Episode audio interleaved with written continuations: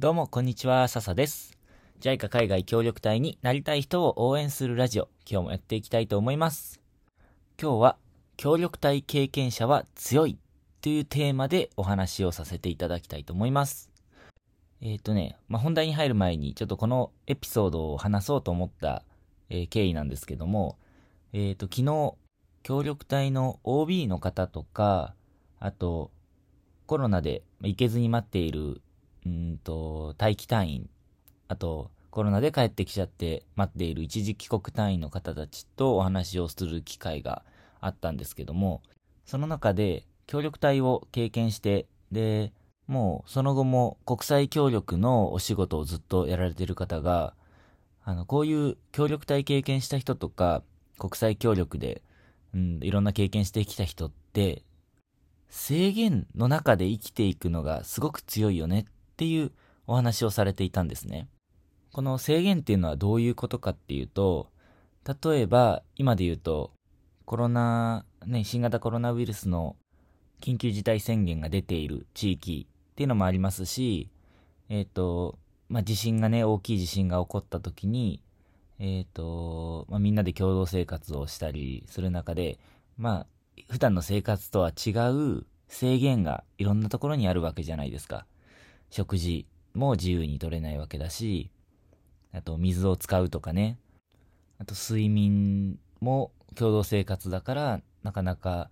うん、あの、気を使う部分もあるし、ストレスも感じる、感じるでしょうしね。あと、まあ一番は行動の制限ですかね。このコロナ禍で、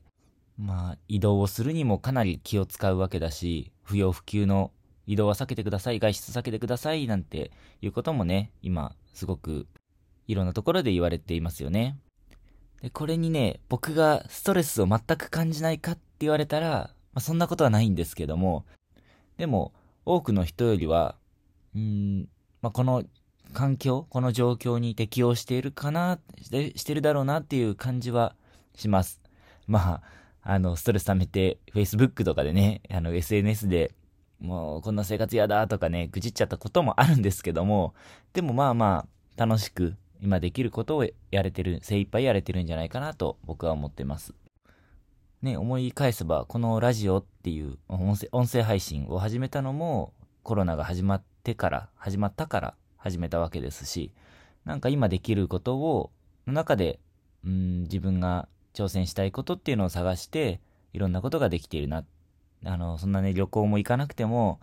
なんとか気持ち保ててるな、楽しくやれ、やれてるな、なんて気がしてます。で、こういう環境になんで協力隊の人たちが強いかっていう話なんですけども、協力隊の時って結構いろんな制限があるんですね。これは、まあ、派遣中2年間ずっと制限があることもあるし、あの、この期間中は気をつけてっていうこともあるし、あと、場所によってね、あの、首都ではこういう制限がある。あの、地方ではこういう制限がある。っていうこともありますし、例えばどういうものがあるかっていうと、選挙期間中は、町の方には絶対に行かないでくださいね。外出もなるべく避けてくださいね。とか、この地域には近づいちゃいけません。とか、あと、パプアニューギニアの時は、首都では協力隊の人たちは絶対に外を歩いちゃいけないっていうルールありましたし、あとは、まあ、これ、あとこれは協力隊全員に言えることなんですけど、自分のいる町とか州から一歩でも出るとき、出張するときとか遊びに行くときは、えっ、と、その申請書っていうのを書いてください。で、JICA の許可もらってから行ってくださいよとか、あと、まあ、夜一人で出歩いてはいけませんっていうのは、まあ、これはね、外国だとどこの国も結構共通してるのかもしれないですけども、まあ、こんな、あの、行動の制限を JICA の方から指示を受けて、その期間中は協力隊の人たちは絶対に守ります。うん、100%かは知らないですよ。でも、基本絶対に守らなきゃいけません。これはなんでかというと、JICA とか、まあ、えっ、と、政府とかもそうですけど、で、僕らを守るためにこういう制限をかけてくれてるわけじゃないですか。例えば、選挙期間中って治安が普段と比べて絶対に悪くなるわけじゃないですか。悪くなるんですよね。うん。で、今までのデータとか統計から、そういうこと、そういう傾向がある事件が起こりやすいから、絶対出ないでくださいよ。僕たちを守るために。っていうことを、僕たちのことを思って被害者を出さないために言ってくれてるんだから、そりゃ、ね、遊ぶ、遊びたい気持ちもありますけど、ね、街に出て買い物に行きたい気持ちもありますけど、でも、控えようって思えるわけじゃないですか。で、またそんな2年間を送ってきたので、そういう制限にすごく慣れてるんですよね。あのー、近くでとか自分の家で楽しめることをやろうとかね。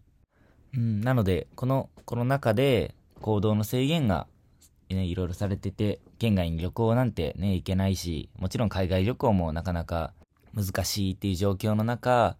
本当はね、僕は海外旅行とか、国内もね、旅行大好きなんですけど、まあ我慢してるわけなんですよね。だけど、まあ、我慢はしてるけど、でも旅行以外に、こうやって今のラジオをこうやって収録してるのもそうだし、ね、えっ、ー、と、イラストを描くの好きだったりするので、うんと、LINE スタンプをコツコツ iPad で絵を描いて LINE スタンプを作ってみて販売してみたりだとか、あと仕事も最初はね、何やっていいかわかんなかったけど、だんだんリモートでできることを考えながら、ちょっとずつね、あのー、その今自分ができることを今の状況でやれることを楽しめるようになってきましたし、そういう力って、協力隊の2年間ですごく身についたなぁなんて思います。最初のね、あの、地震の時の共同生活っていう話ですけど、ごめんなさいね、僕、地震は、あの、震災、大きな震災は自分は経験したことがないので、あんまり軽率にこういうこと言っちゃよくなよくないのかもしれないですけど、結構、うん、途上国の生活って、プライバシーがあんまりなかったりするんですよね。もうご近所さんからもう丸見えだったりとか、生活が。あの、何を食べてる、何を、買い物で何を買ったとかもね。とか、うん、トイレも共同で使ってたりっていうのも結構普通だし、あと、協力隊の、えっ、ー、と、首都に行くと、あの、協力隊のためのドミトリっていうのがあって、そこでは同じ部屋でみんなでシェアハウスみたいに共同生活をするんですけども、えっ、ー、と、まあ、そういうところにも慣れてますし、あの、あんまりプライバシーがしっかりしてないっていう経験をかなりしてきたので、そういう部分もね、強いのかななんて思います。まあ、ちょっとね、話があの、それちゃいましたけど、あの、緊急事態宣言も、あの、行動の自粛も、移動の自粛も、えっ、ー、と、まあ、僕たちをね、守るために、上の人たちがよく考えて言ってくれていることなので、うん、やっぱり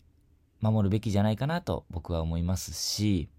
うん、それでね、ストレス感じちゃって苦しくなっちゃう人もいると思いますけども、今、この時期はね、耐え忍ぶ時だと僕は思っているので、自分の、うん、飲みに行くとか旅行に行くとか、そういう以外のことで、今オンラインで飲み会っていうのもありますし、まあ実際会った方がね、もちろん楽しいのはわかりますけど、そういう、うん、うまく自分のストレス発散したり、楽しむっていう方法、できる範囲で、この環境の中でできることを探して、やっていくのってすごくね、大事な力じゃないかなって思います。ちょっとなんか最後うまくまとまりませんでしたが、あの、今日はこの辺にしておこうと思います。ということで、今日のテーマは、協力隊経験者は制限に強い。ということで、えー、お話しさせていただきました。もしご意見、ご感想、ご質問などあれば、ぜひ、えー、コメント欄とか Twitter のメッセージで送ってもらえると嬉しいです。ということで、今日も最後まで聞いてくださって本当にありがとうございました。また次回のラジオでお会いしましょう。またね